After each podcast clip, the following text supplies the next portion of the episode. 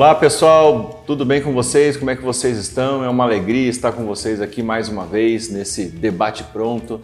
Já debate pronto mesmo, segue as nossas mídias sociais, curta esse vídeo, compartilhe, chama a galera, vai mandando a sua mensagem, a gente quer ouvir e quer ler as mensagens de vocês e quer debater com vocês aqui no Facebook, no YouTube. Depois também vai lá no Instagram, a gente posta os nossos vídeos e já dando boa noite, boa tarde, bom dia para o Marinho chamando para vocês escutarem nosso Spotify, né, Marinho? Nosso podcast, perdão, que está no Spotify, né, Marinho? É verdade. Então agora, debate pronto em várias mídias, né?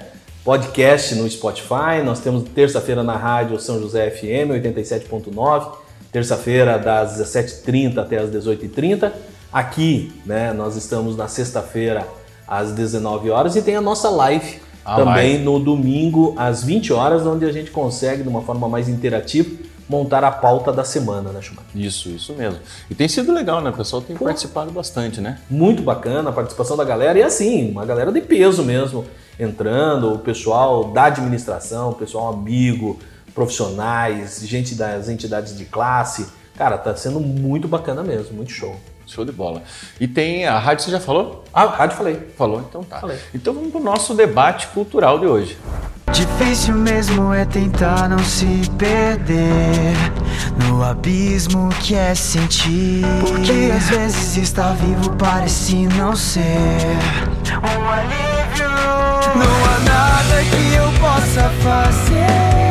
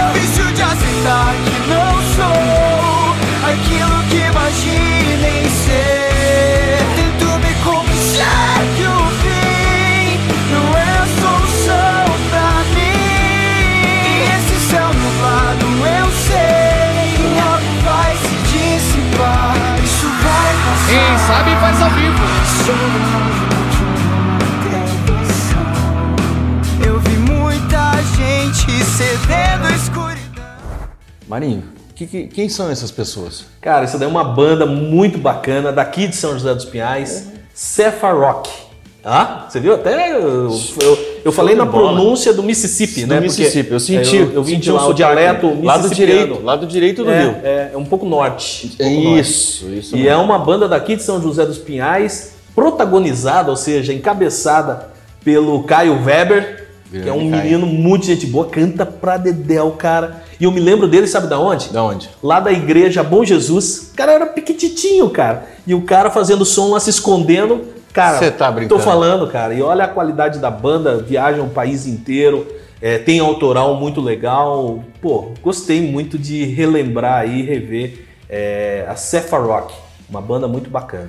Eu vou fazer um convite para todo mundo que está vendo aqui, né? A gente sempre fala, valorize o negócio local, escolha produtos locais, também valorize as bandas locais, gente. Tem muita gente aqui que faz um som legal, Curitiba, região do, do de São José dos Pinhais, região metropolitana, porque a gente fica às vezes escutando só as mesmas coisas, tal dos clássicos, né? Então vamos tentar escutar coisa nova que a gente pode se surpreender positivamente, como é o caso da Cefa Rock. Quer seguir a banda, cara? Cefa com C Rock.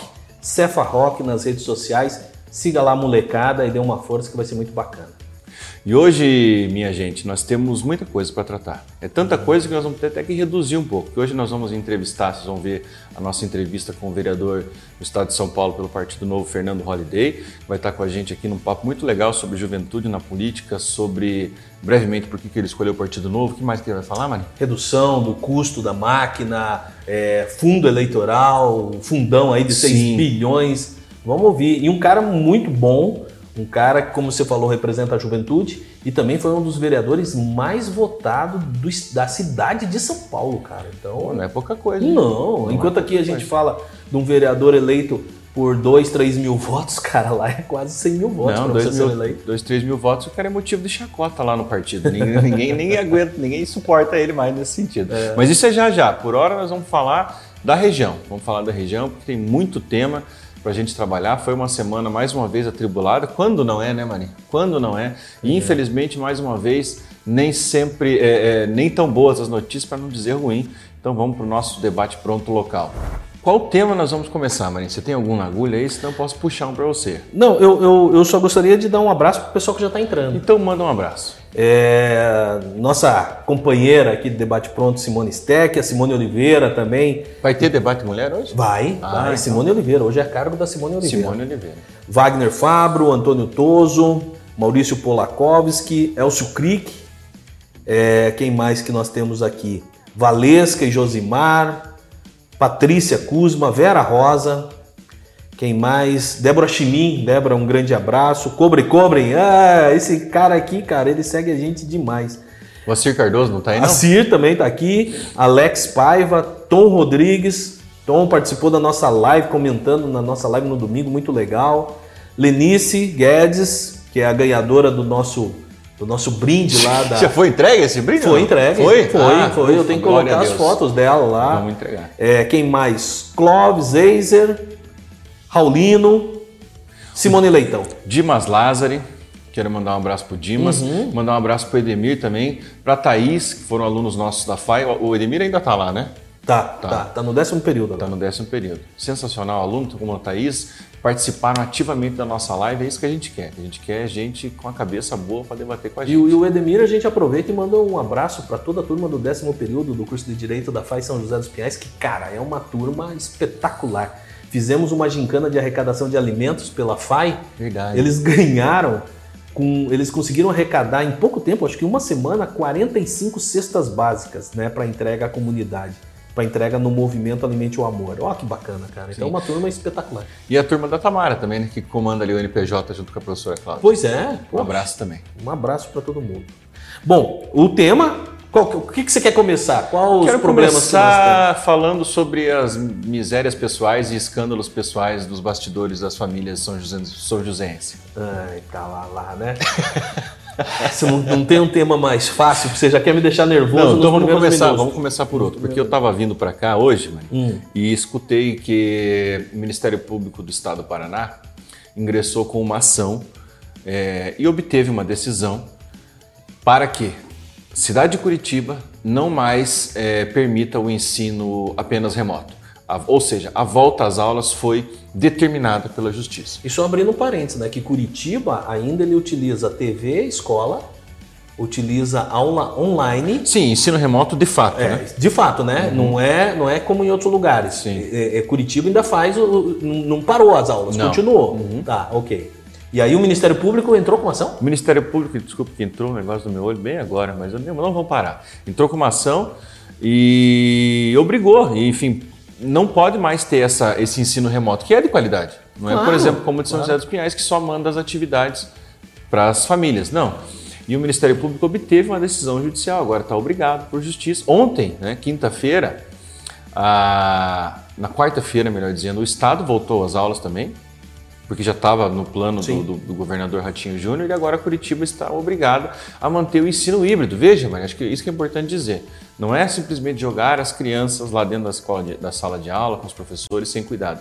É manter um ensino híbrido de qualidade. Fica a cargo dos pais poderem decidir se querem mandar ou não, como é na escola particular. E, e outro detalhe, né? Não volta todos os alunos, né? Eles fazem Não. um remanejamento. Se eu não me engano, no estado e em Curitiba é aquela questão de uma semana é uma, é uma parte dos alunos, outra semana é outra parte, como algumas escolas particulares estão atribuindo. Cara, e essa justificativa de que não volta em razão de um tripé de eh, manifestação, Secretaria eh, de Saúde, Conselho Municipal de Saúde e Conselho Municipal de Educação local, tudo local, que falaram que não tem um ambiente favorável, que não tem uma UTI propícia para as crianças em São José dos Pinhais e falou que eh, em razão da vida acham, acham não, determinam que não é o momento de retorno às aulas. E daí? É, é, eu vou me reportar aqui, vou lembrar do que a Simone Steck, nossa companheira do Debate Mulher, disse na rádio na terça-feira. Primeiro, tem dados que não batem, um dado da Secretaria de Educação não está batendo com o dado da Secretaria, não sei se é de Saúde, Estado. de Estado, que está dizendo que está relativamente equacionada a questão de vagas nas UTIs. Mas o que, o que mais chama atenção não é isso. É, primeiro, as três pilastras são todas da educação, então, na verdade, é uma pilastra só. É a prefeitura que decidiu não voltar. E é aquilo que você falou, né, Marino? É por que, que pode no particular e não pode no Não, e público? depois assim, é, as três pilastras que você quis dizer é da, da prefeitura, né? Isso. É, não, não da educação, porque ali tem saúde no meio. Isso. Então, assim, são é, é, Secretaria de Saúde e Conselho de Saúde é prefeitura. Conselho, é, claro, formado também pela sociedade civil, mas tem representantes da, da, da prefeitura. Na Secretaria, Muni- é, Conselho Municipal de Educação, também participação da administração pública. Mas, de qualquer forma, tudo é São José. E aí você vê, primeiro, essa, essa fala tua de que na quarta-feira o Ministério Público entrou com uma, uma, uma ação é, contra a Prefeitura de Curitiba, falando para voltar todo mundo dentro das condições é, é, protocolares existentes de saúde. Segundo detalhe, na quarta-feira teve também uma fala do ministro da Educação pedindo, pelo amor de Deus, para que os estados e os municípios retornem às aulas. E aí você vê um- uma, uma situação, uma oposição em São José dos Pinhais a tudo que diz. E fala que é baseado na ciência. Se é baseado na ciência, se as crianças eh, estão hoje em estado de vulnerabilidade ou dis- disponíveis, assim vamos falar, expostas ao Covid, eh, será que a doença só pega setorizada? Será que o Covid só pega para as crianças da educação pública? Será que a Covid só pega para as crianças de São José dos Pinhais? Por quê? Porque quando eu falo só para as crianças de escola pública, porque a escola particular está aberta. Tá aberto? Já desde o começo do ano.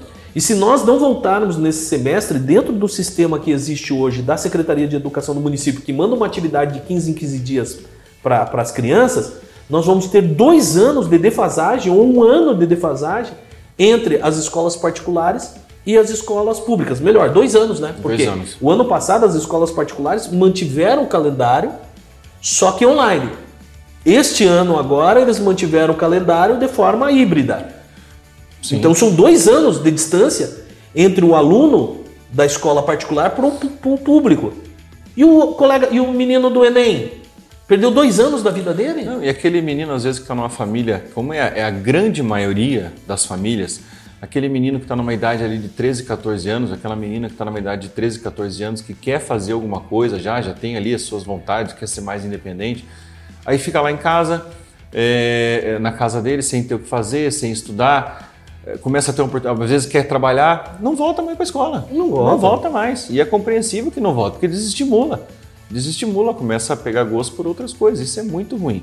Estava falando contigo no sábado, na, na terça-feira que o Unicef fez uma, uma- O Unicef fez um negócio muito legal, cara. Eles distribuíram acho que mais de 500 milhões de kits de internet com o celular e com o Bacana. negócio de, de- de internet junto para vários países do mundo. Pelo jeito no Brasil não aconteceu isso. Mas dizendo que quatro, quase 5 milhões de crianças nunca mais vão voltar para a escola. E não vão mesmo, porque se perde aquele ritmo, é, a chance de não voltar é grande. E sempre foi algo muito incongruente, não só em São José, como em Curitiba, em todas as partes do Brasil, né? A escola fechada, o boteco aberto. O parque fechado e o shopping aberto. Então, qual que é a prioridade, afinal de contas? A prioridade é, é- é uma parcela do- dos comerciantes, a verdade é essa. E outra coisa, as prefeituras, como a de São José, estão com medo da responsabilização eventual. Se Deus o livre acontece alguma tragédia com uma criança, a, a mãe dessa criança vai entrar como eventualmente com uma ação contra o Estado e vai querer uma indenização. É esse o medo. É esse o medo de ser Tá, responsabilizado mas, por isso. mas e, e me diga uma coisa, a partir dessa linha de raciocínio, então também a mãe pode entrar com uma ação contra a administração pública por omissão no, no- em ofertar a escola, que é um direito fundamental pode. da criança e do adolescente, que está na Constituição Federal, por omissão e responsabilidade da administração pública. Sim, concordo. Eu que- acho que é muito mais fácil nesse sentido do que uma, uma, uma- uma mãe entrar com relação a, a, sei lá, um- uma tragédia dessa com uma criança. Eu acho que não é mais fácil, não é mais fácil, porque as pessoas vão lá perder o parente dela, ah, o que, que eu posso fazer? Vai lá aparecer alguma responsabiliza o Estado. O outro caso, o raciocínio é um pouco mais difícil, mas eu concordo contigo, que as duas pontas são ruins. Mas eu estou tentando pensar com a cabeça da prefeitura. Tá. É a única explicação que eu vejo. Não tem estrutura, tripé, dá para fazer. Até agora não fizeram, para mim é só por medo. E um outro detalhe, né? Outra justificativa é que não existe hospital, mas engraçado, né? Porque tinha destinado 50 milhões de reais para a construção do anexo do Hospital São José e a prefeitura falou que não precisava, tanto que a proposta, o projeto de lei foi no sentido de que é, é, iriam utilizar esses 50 milhões em outras atividades. Mas não está sobrando dinheiro? É, pelo jeito está sobrando. Não foram lá comprar o apartamento? Como é que é? O, alugar jacuzzi lá? Ah, sim, que gastaram 25 mil reais por mês, né? É. E outro de detalhe, tanto não, não, precisa de dinheiro que o governo do estado acabou numa doação da Volkswagen, nós já comentamos aqui, destinou para outras cidades, né? Não para São José dos Pinhais, 50, é, quase 5 milhões de reais aí. Fazer o quê, né, é, cara? Não é Essa fácil. É São José. Mas nós temos uma opinião contrária. E que nós respeitamos. Eu acho que o debate pronto é bom por o seguinte: é um debate. E o debate nós temos que ter os olhares de vários lados. Uhum. Então, gostei da, da, da, posição e vamos ouvir a Simone Oliveira com relação ao debate Pronto Mulher. Olá, boa tarde. O tema dessa semana do debate Mulher é sobre a educação. Após receber documentação da Secretaria da Saúde, dos Conselhos da Saúde e da Educação, se posicionando contrário ao retorno das aulas, o nosso secretário se posicionou que, neste momento, não é viável o retorno às aulas presenciais em nosso município. Diante do exposto em audiência pública, neste momento eu concordo com eles. Antes de retornar às aulas, precisamos ponderar alguns pontos críticos que enfrentamos em nossa cidade. Em primeiro lugar, claro que é a saúde. Nossa cidade não dispõe de espaço para o atendimento primário de nossas crianças.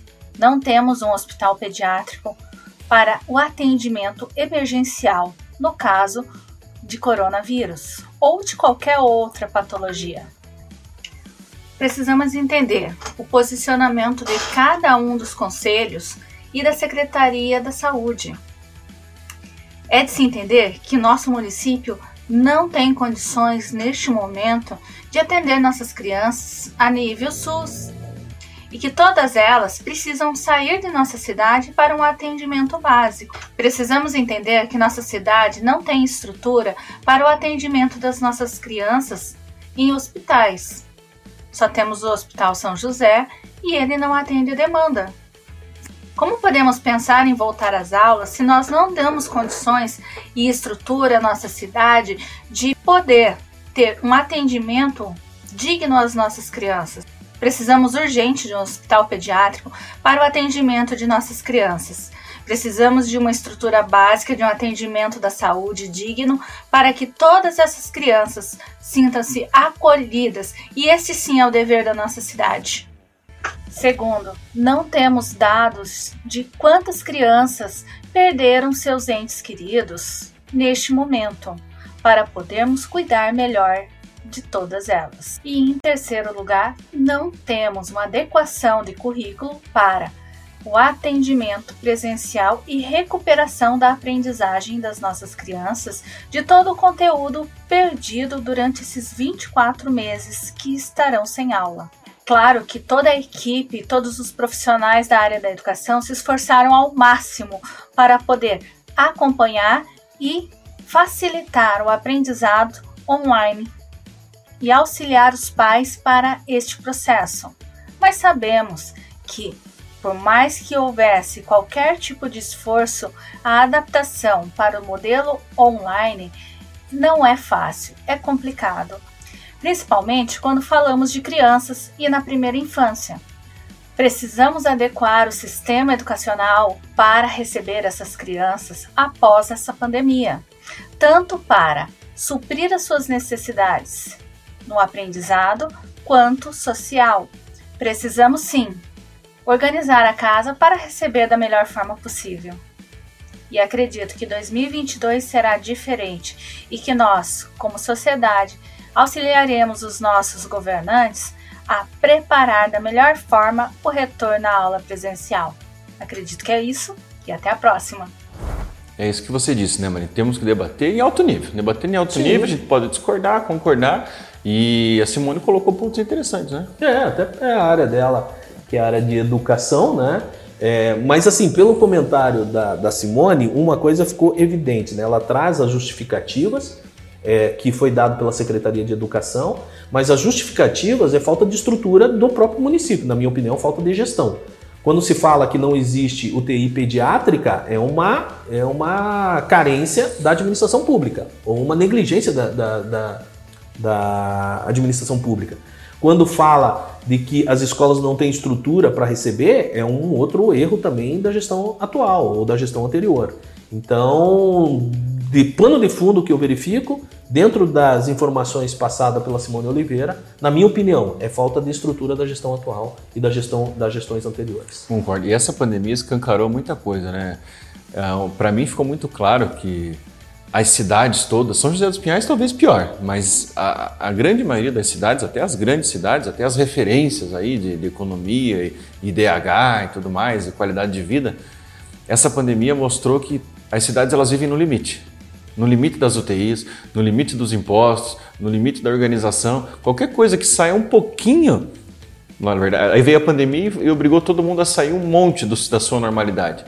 É, demonstrou, ficou muito claro que o governo e as instituições eles trabalham no limite. E até que todos nós também vivemos no limite, né? As famílias vivem no limite, qualquer coisa que tire a gente um pouco aí dessa nossa rotina, por exemplo, não poder levar os filhos para a escola, dificulta imensamente a vida de muita gente. É verdade, verdade. Vamos ao outro tema? Vamos. Nós vamos falar agora sobre. É, não sei se é o que você está aí no seu celular, mas espero que seja, que é sobre mais nomeações de parentes na administração de São José dos Pinhais. O povo ri da nossa cara, Marinho. É muito Não, sacanagem. É, é, é, é, que você perguntou é que eu acabei de ter receber aqui uma, uma mensagem de um amigo e que ele fala bem assim: é, existe um portal da transparência de obras públicas aqui em São José dos Pinhais, e ele, e ele colocou o seguinte: ele, ele colocou o link, e daí povo não usa. Existe por exigência do Tribunal de Contas, precisa ter as obras. Todas as obras têm que ter essa, essas informações no portal de transparência de São José dos Pinhais. Isso o pessoal atende porque é obrigatório, mas colocar fotos e cadastrar na medição, a prefeitura não coloca. É, ou seja, seria interessante colocar fotos e a medição estivesse correta para acompanhamento da população, já que é o portal de transparência. Então é essa uma denúncia que estão fazendo aqui de que é, o primeiro que o povo não sabe, segundo que também não colocam as informações necessárias nesse um portal, portal de transparência é, com relação a obras públicas, né? E aí é a necessidade da fiscalização. Agora, com relação a, aos parentes, né? Uhum. Cara, é, eu vejo o seguinte: existe uma, um, um problema muito grande dentro da administração pública, que é o favorecimento da família. Né? É, se tivesse uma justificativa com relação a preparo técnico, qualidade técnica, conhecimento, até eu acredito que é, é, tá bom, né? Passou, passou, tem competência para estar lá. Tipo assim, a, a maior sumidade em chefia de gabinete é a minha irmã. É, ganhou o prêmio Nobel de chefia de gabinete. É, Beleza, é. vou contratá-la. É, é, é nepotismo? É, é, mas eu aceito. É, mas assim, pelo menos tem um, uma, um preparo. Agora, o que a gente vê na Prefeitura de São José dos Pinhais é que nada disso acontece, né? É a esposa do vice-prefeito como secretária de assistência social, e daí você vê, não, mas ela é formada, ela tem experiência em assistência social? Não, a formação dela é em direito, se eu não me engano, e até pouco tempo atrás ela fazia um. Ela era influencer digital. É, ah, tá. Então a Secretaria do Trabalho, né, que é o sobrinho da prefeita. Não, ele, ele já, já fez parte lá, ele já trabalhou? Não, não, não, não trabalhou lá. Então, assim, tem algum estudo, é, estudou para desempenhar essas atividades? Não, também não estudou, né? Então, ok. Aí é, você pega é, quem mais? Aí você começa a verificar assim, ah, houve agora e, e tumulto que teve, né? Quando começaram, como a população começou a observar essas nomeações indevidas nas secretarias da prefeitura, aí o pessoal pegou e deu uma segurada e extrapolou. Foi para onde? Foi para a Câmara, pra Câmara de Vereadores. Então agora, gente, são duas funções. Prefeitura tem que administrar o município, Câmara tem que fiscalizar entre as atividades, fiscalizar a prefeitura. A prefeita, no caso. Os vereadores têm que fiscalizar a prefeita. Só que assim, são duas funções que elas são importantes, mas que elas não se comunicam. começa o seguinte: quando um parente do, do, do pessoal da prefeitura é nomeado na Câmara, quando o parente do pessoal da Câmara é nomeado da prefeitura, não, não perde essa, essa Independência. independência, essa imparcialidade. Por quê? Conflita. Como que eu vou ter um parente meu na prefeitura e eu vou criticar ou vou questionar condutas da prefeitura ou da prefeita? Então, é assim, isso inviabiliza. E aí a gente vê parente do presidente da Câmara e de outros tantos vereadores nomeados na prefeitura, e agora nós estamos vendo parentes de secretários municipais nomeados na Câmara. Aconteceu com, se eu não me engano, a esposa do secretário de Habitação, que diz que é candidato a deputado federal, que essa semana teve uma fala junto com o que nós falamos aqui, que eu achava que tinha rachado, né? Que o, o vice-prefeito ia sair como candidato a, deputado federal, o secretário de obras, Marcos Ceitin, ia sair como candidato a deputado federal, e, a- e tinha lançado Adriano Milcid, é, Habitação, como candidato. Isso. E aí, nessa semana, eles se reuniram lá, diz que dali vai sair um, né? Então, vamos aguardar. É, Aí o que acontece? A esposa do Adriano Misto, que é secretário de, de Habitação, trabalha na Câmara. E agora, o secretário de Comunicação, Aldrey Gondro, ele tinha e foi criticado por várias redes sociais, pela imprensa, inclusive nós falamos aqui também, a nomeação do irmão dele na Câmara. E agora, eu não sei se saiu o irmão dele, parece que foi exonerado, não sei, não sei se vai para a prefeitura ou para onde que vai. No lugar do irmão dele, entrou um outro servidor, entrou outra pessoa, Sim, a esposa a dele. esposa dele. A esposa dele me fugiu o nome dela agora, mas a gente pode achar aqui. É, Ela- Andriele. Andriele, isso. E É. ela entrou como, eu não sei a experiência dela, não sei. o que Ela é arquiteta e ela entrou no departamento de compras. De compras. Compras que é basicamente licitação, né? É, cara, assim. É aquela coisa, é imoral, é É, imoral. é um ponto. princípio da administração pública, chama-se princípio da moralidade. Ou seja, é, não existe gente em São José dos Pinhais que tenha competência e preparo para assumir uma função dessa. Não tem servidor público que possa assumir essa função Claro ou essas funções. Então, assim, o que, que é isso? Favorecimento. E aí você vê o quê? Aumento do quê? Do ganho da família, do ganho familiar, da composição salarial da, da, da, da família. É, em detrimento do quê? Em detrimento do meu imposto, do teu imposto, do teu imposto, do imposto de todo mundo. Então, é tipo de coisa assim que é inconcebível. Na minha opinião, é inconcebível. As situações tinham que ser o seguinte: mesmo no primeiro escalão, que é, são os secretários, não deveria ter parente. O procurador não é primo da. O, pro- o procurador é sobrinho. O procurador-geral é sobrinho da prefeita. Então, a prefeita tem dois sobrinhos como secretários, o vice-prefeito tem a esposa como secretária, aí os, os secretários têm as esposas é, em cargos altos dentro da Câmara Municipal. E quem está pagando todo esse salário? Nós, você que está em casa. Você acha justo isso? Não, não é. Uma coisa é o seguinte, ah, eu vou receber lá o meu salário, eu sou, enfim, o Andrei, ou qualquer funcionário, mas eu quero meu filho, minha esposa, sei lá, do meu lado. Então você, você contrata ela com o teu dinheiro que você eventualmente tenha, para você ter essa pessoa como teu, como teu ajudante, como seja lá o que for. Mas não colocar ela, mais alguém da tua família, cara, isso, isso é tão... É, é inadmissível mesmo. Você coloca a família inteira para receber salário de São José dos Pinhais. Então, assim, se nós tivéssemos que fazer um retrospecto dos seis primeiros meses da gestão Nina, nós temos o seguinte: aumento de aluguel indevido no momento de pandemia, é, não é, é, vinculação de valores destinados à saúde ou retirada de valores que eram destinados à saúde, que eram 50 milhões, é, destinados para outras finalidades, favorecimento de parentes ou favorecimento de parentes também da equipe lá. É, briga interna para a candidatura da, para a eleição de 2022. Ou seja, o pessoal não está não tá preocupado em fazer políticas de atendimento à, à comunidade, eles estão preocupados em fazer política de eleição. Então já estão brigando, discutindo para ver quem que vai sair como candidato em 2022. Quer dizer, esses são os seis primeiros meses da prefeita Nina. Ah, além do que teve assédio, né, também do, do, do, do mesmo servidor, Caiu a secretária de saúde. Caiu a secretária de saúde, teve lá, vamos voltar um pouquinho, lá no carnaval, quando a prefeitura falava que ha- havia necessidade de distanciamento social, vários secretários fazendo festa no litoral. Naquele momento lá, é, é, secretário Aldrin, naquele momento não se falava em pensar na vida. Agora não, as, as crianças não vão para a escola porque pensa-se na vida e no distanciamento social. Então, seis meses sem retorno à aula e nesse ano não vai retornar às aulas das crianças. É, eu, eu acho que a gente podia falar sobre esse encontro desse pessoal que pra, hum, querem decidir se vai ser um deputado ou não. Vamos colocar a imagem? Vamos falar sobre vamos, isso? Vamos, vamos, vamos. Porque, porque assim, então o pessoal vai ver a imagem do encontro que nós estamos falando.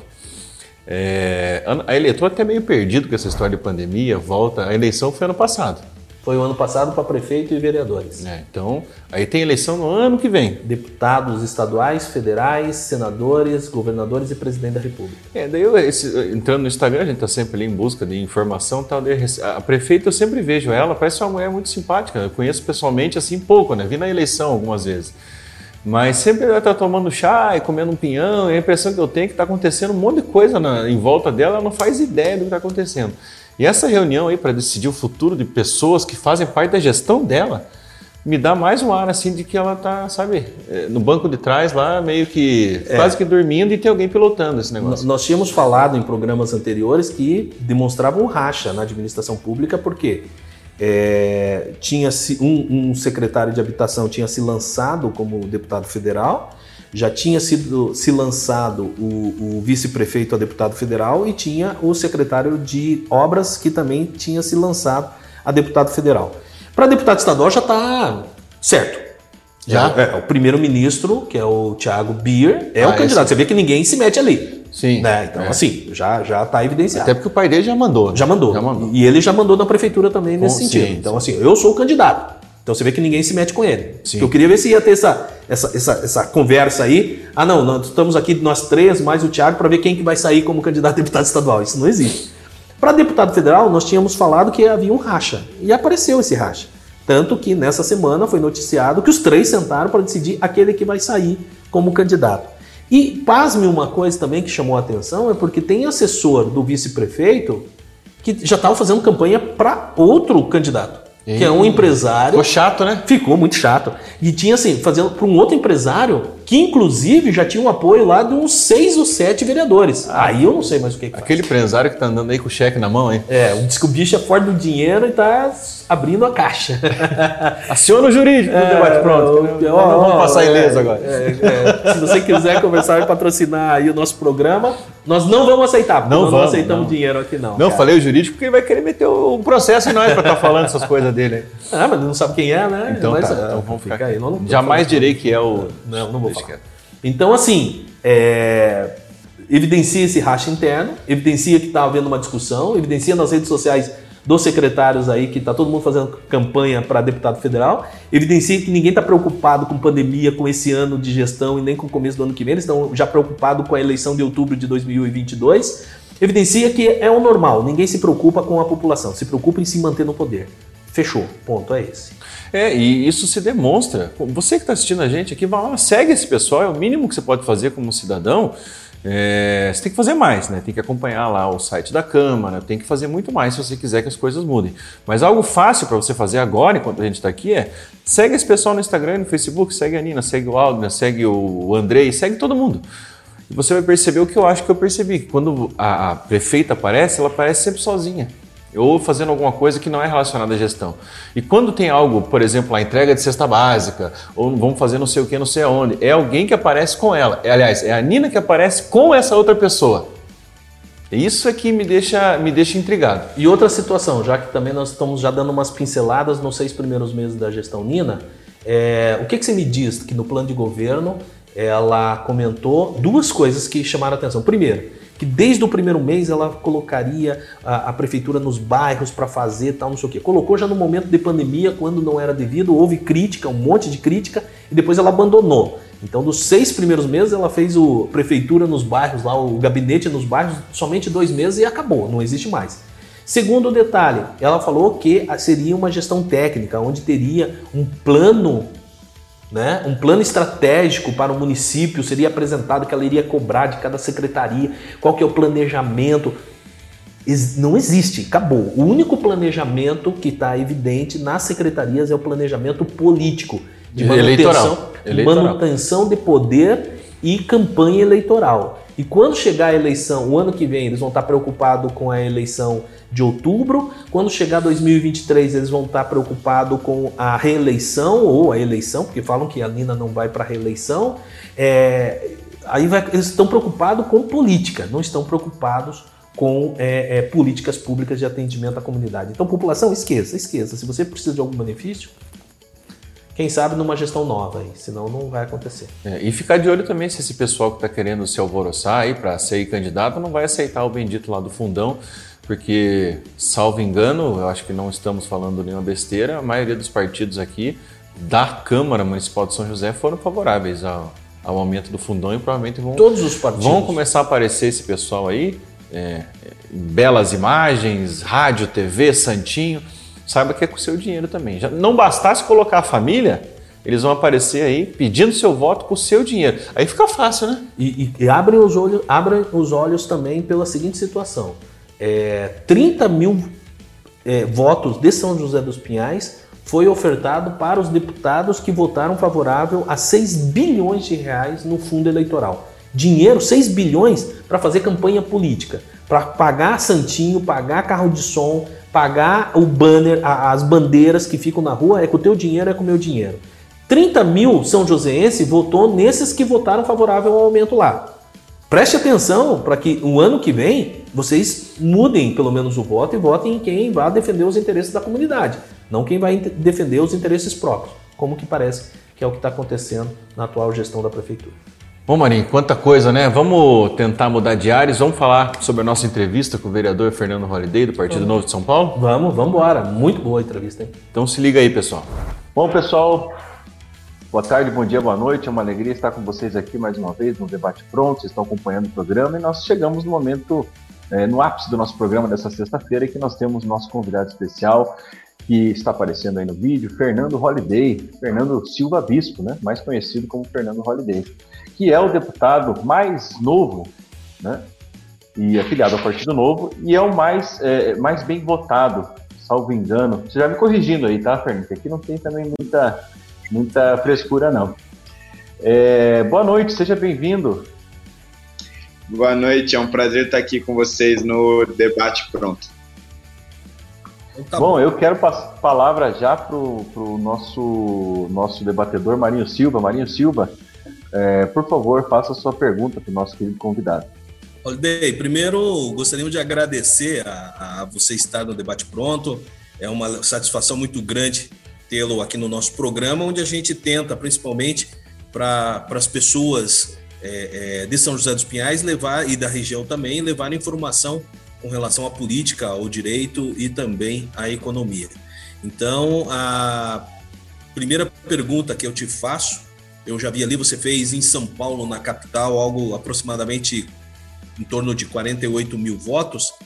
E você, pelo fato de ser o mais novo, né, talvez vereador do novo no Brasil, é, como que você vê assim a participação da juventude na política? O que, que você poderia trazer de fala para a juventude de Curitiba, São José dos Pinhais e região com relação à participação na política? Ótima pergunta, Marinho. É, eu fiz, é, na verdade, eu fiz 48 mil votos em 2016 e nessa última agora eu fiz 67 mil votos, então cresci um pouquinho aí. É, mas falando sobre a, a juventude, eu, algo que eu tenho percebido muito é que as redes sociais têm ajudado a, a aumentar a participação dos jovens na política. E isso tem tido um reflexo direto direto no cotidiano dos políticos, e, e eu falo isso, claro, olhando uh, mais particularmente aqui em São Paulo, mas eu acho que é um elemento que se reflete para o país inteiro, que é o princípio da transparência. Quanto mais os jovens passaram a utilizar as redes sociais, mais os políticos se sentiram na obrigação de serem transparentes quanto àquilo que estão fazendo é, dos seus mandatos, nos seus cotidianos, com as suas equipes, quanto eles estão economizando de dinheiro público e se estão economizando. Claro que a gente vê isso naturalmente já com os políticos uh, jovens que vêm fazendo uma nova política, como eu faço aqui, assim como todos os outros políticos do Novo, aqui a gente ainda tem a Janaína e a Cris também, que são uh, vereadoras do partido, mas os vereadores tradicionais, os políticos tradicionais, eu percebi que eles se, se, se sentem hoje muito pressionados por essa juventude que acompanha a política pela internet, pelas redes sociais e se sentem obrigados a dizer quanto estão gastando, que projetos apresentaram, o que foi aprovado, o que não foi, como votaram uh, uh, nas votações do, do, do, plenário. Então, acho que a juventude ela é muito importante para isso, para trazer mais transparência, principalmente ao gasto público e ao trabalho do político. Bacana, bacana. Maravilha. Eu estou vendo aqui, Validei, no seu, no seu site, né, 691 mil reais é, economizados em um mandato. E na contramão desse, dessa economia que é tradicional, é uma marca dos políticos do Partido Novo, nós temos aí a aprovação de um fundo eleitoral, um fundo é, partidário, fundo eleitoral né, de quase 6 bilhões. Como que você vê isso com relação, qual é a sua opinião sobre isso, qual é a sua posição, sua opinião sobre esse tema, Navidei? É, realmente eu acho um absurdo que a gente tenha tido isso na, na agora no Congresso Nacional. Eu acho absurdo a gente conceber que a classe política precisa ter a sua campanha financiada com dinheiro do pagador de impostos, ainda mais considerando que nós estamos num período de pandemia em que muitas pessoas estão tentando se recuperar economicamente e, e, e, aí você pega e diz que uma das prioridades do orçamento do ano que vem, ao invés de ajudar nessa recuperação com incentivos fiscais, por exemplo, com outros incentivos econômicos, vai se priorizar, na verdade, o gasto com santinho e propaganda de TV para partidos políticos e para candidatos. Eu acho que isso, na verdade, é resultado de um afastamento da realidade da classe política brasileira. E, e isso é, é, natural e eu percebi isso também a, aqui por meio da Câmara Municipal.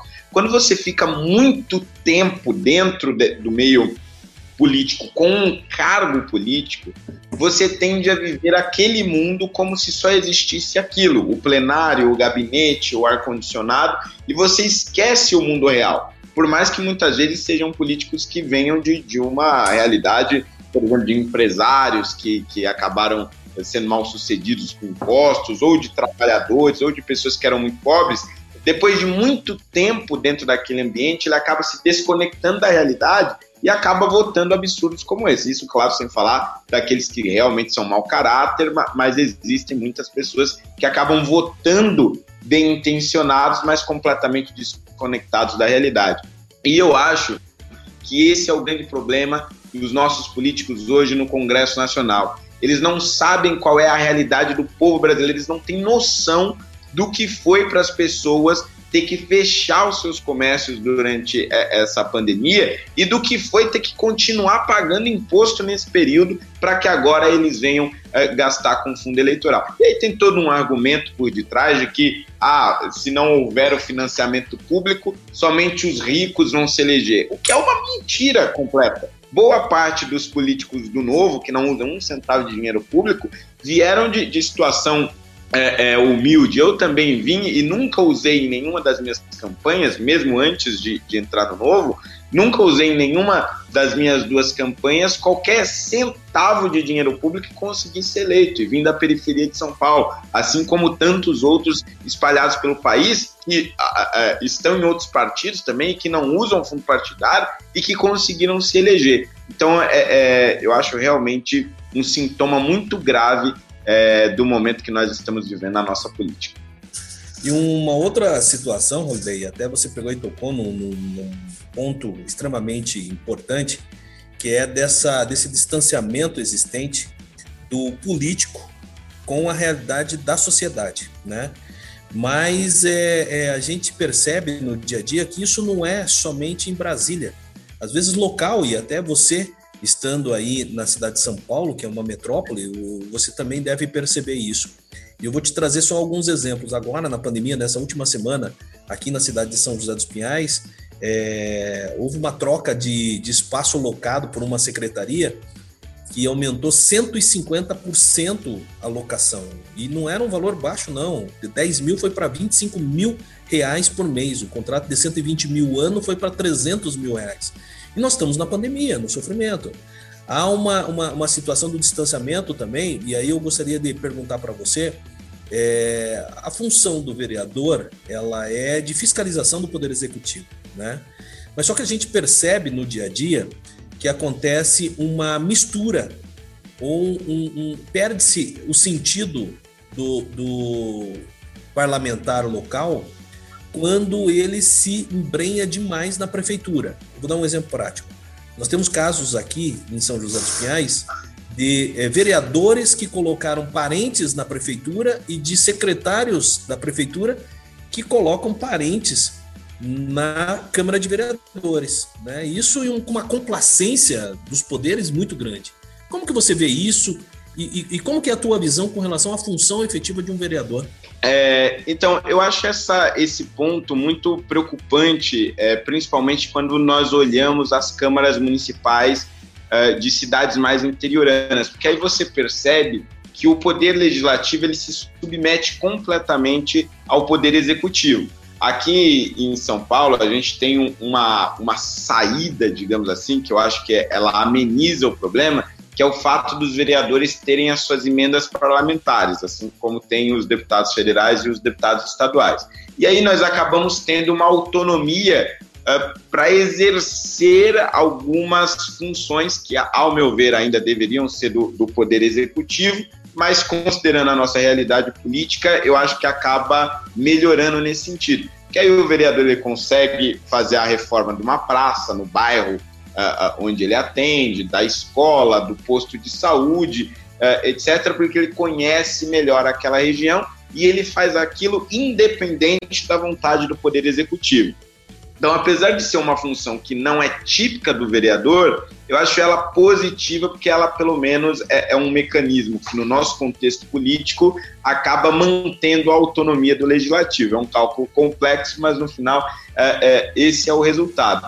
Agora, essa submissão do, do vereador ao, ao poder executivo, né, exercer o seu mandato somente com base em funções que não é do legislativo, isso realmente é prejudicial. E qual seria, então, o papel ideal uh, do vereador, o verdadeiro papel dele? Ao meu ver, o maior e o mais importante de todos é a fiscalização, que é justamente cobrar da prefeitura que faça o serviço corretamente. E se não estiver fazendo, denunciar esta falta uh, uh, de competência, esta falta de preparo ou desvios, se for o caso. E aí, quando o vereador ele fica completamente submetido à prefeitura, evidentemente que ele vai é, é, é, fiscalizar com menos vontade ou sequer vai exercer esse papel dele, que eu acho muito mais fundamental até do que a criação de, de projetos de lei nesse sentido.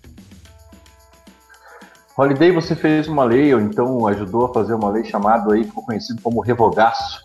Eu queria que você contasse para nós com relação a isso, como fomentou o que eram essas leis, extinguiu outras tantas leis burocráticas e fomentou o empreendedorismo aí em São Paulo. Fala um pouco para nós sobre isso, para até o pessoal que está escutando a gente aqui na Câmara Municipal de São José dos Pinhais se inspirar um pouco.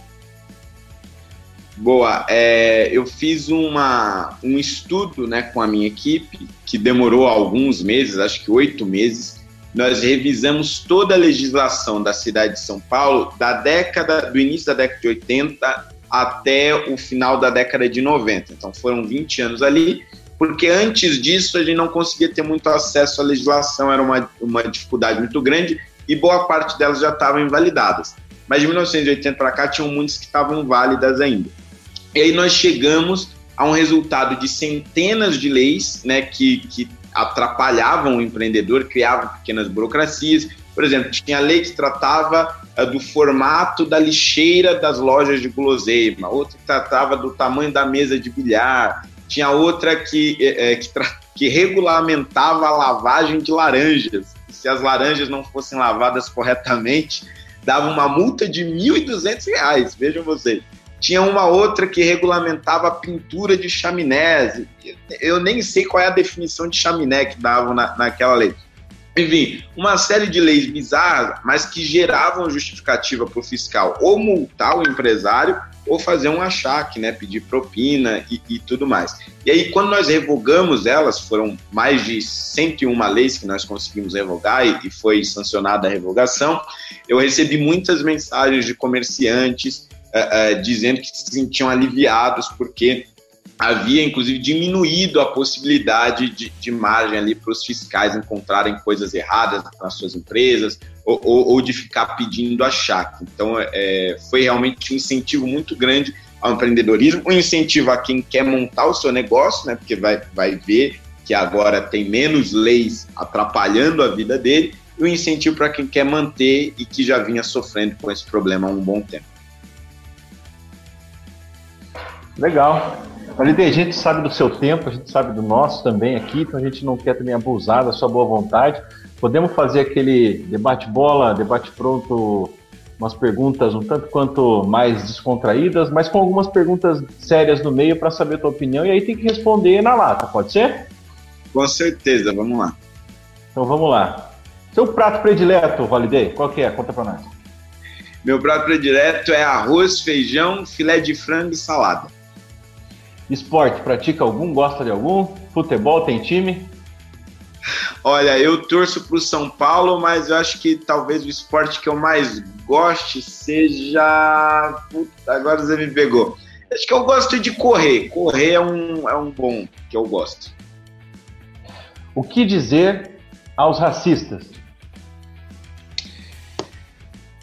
Que mudem a mentalidade ou que sumam de nossas vidas. E o que é meritocracia para você?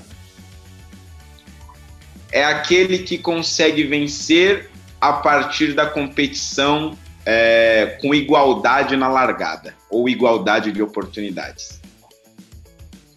Campo ou praia, Holiday? Ah, o campo, com certeza, aquele cheirinho fresco do mato. Bolsonaro ou Lula? Ah, pelo amor de Deus. Ah, aí você me pegou. Aí eu não saio de casa, voto nulo. Ah, boa. não, eu, o Schumacher judiou, porque ele poderia ter colocado mais uma, né? Lula, Bolsonaro ou terceira via? Não, ele judiou nessa pergunta aí, pô. Aí nem eu respondia, eu desligava, caía o link, o link aí. Oi, Holiday, muito obrigado pelo seu tempo, pela sua participação aqui no nosso debate pronto. Conto com a sua divulgação aí também para o estado de São Paulo. Tenho parentes no estado de São Paulo, minha madrinha mora em São Bernardo do Campo, minha família toda, família do meu pai. Acho que o Marinho nem sabe disso, né? Veio lá da Bahia, como muitos tantos, e fez sua base ali em São Paulo, tentando uma vida melhor. Então, fico feliz pelo seu sucesso aí. Deixa aí a palavra aberta, caso você queira mandar um recado para todos que estão te ouvindo e te vendo nesse momento. Boa, pessoal. Bom, eu primeiro quero aproveitar essa oportunidade para dizer algo que eu estou dizendo em todos os lugares e acho que nunca vou cansar de dizer, é que finalmente eu estou em um partido no qual eu me sinto em casa, que é o, o Partido Novo. Então, dizer a todos que eu estou muito, muito feliz com isso, principalmente por participar agora de um lugar onde todos pensam pelo menos igual no básico e lutamos aí pela liberdade individual, pela liberdade econômica e é um grande alívio finalmente poder estar no novo. Eu espero contribuir muito uh, com o partido nesse sentido e dizer que tem grandes projetos vindo a caminho. Um deles é o Estatuto da Desburocratização, que, que vai aí diminuir filas, é, desobrigar a necessidade de autenticação de documentos, enfim, uma série de outras medidas que eu espero que sirva de exemplo para outras cidades, como também São José dos Pinhais, e, e, e espero trazer aí muitos outros exemplos, muitas outras ideias para contribuir com todo mundo. Lidei, bem rapidinho, só três situações que eu gostei demais da, da entrevista contigo e que eu gostaria só de deixar para reflexão do pessoal. Primeiro, você era de um partido anterior e você veio para o novo. Muita gente fala bem assim, ah, mas não, mas fulano de tal é, não é novo na política, né? não é novo.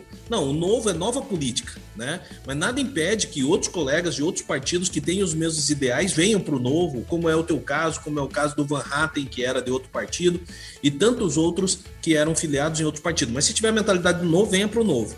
Segunda situação é que eu fico muito feliz porque antes sempre eu ouvia em todo o, o Brasil, né? Ao Novo é um, é um partido de elite onde não representa a, a população. Representa sim. Eu e você somos negros, né? E nós estamos representando sim os negros, mas só que nós não utilizamos a nossa cor ou a nossa raça para ser é, diferencial. Ah, não, nós vote na gente porque nós somos negros. Não, nós estamos é, é, nos candidatamos em oportunidades porque nós somos bons e não é no, cota parte para ninguém. E a terceira situação, também gosto de correr. O dia que você te quiser correr aqui no Paraná, em São José dos Pinhais, vem para cá, cara. A gente faz uma prova junto aqui. É, você vai gostar muito do Parque São José, que é um lugar muito legal aí. Fica o convite. Beleza? Obrigado e tamo junto, cara. Valeu.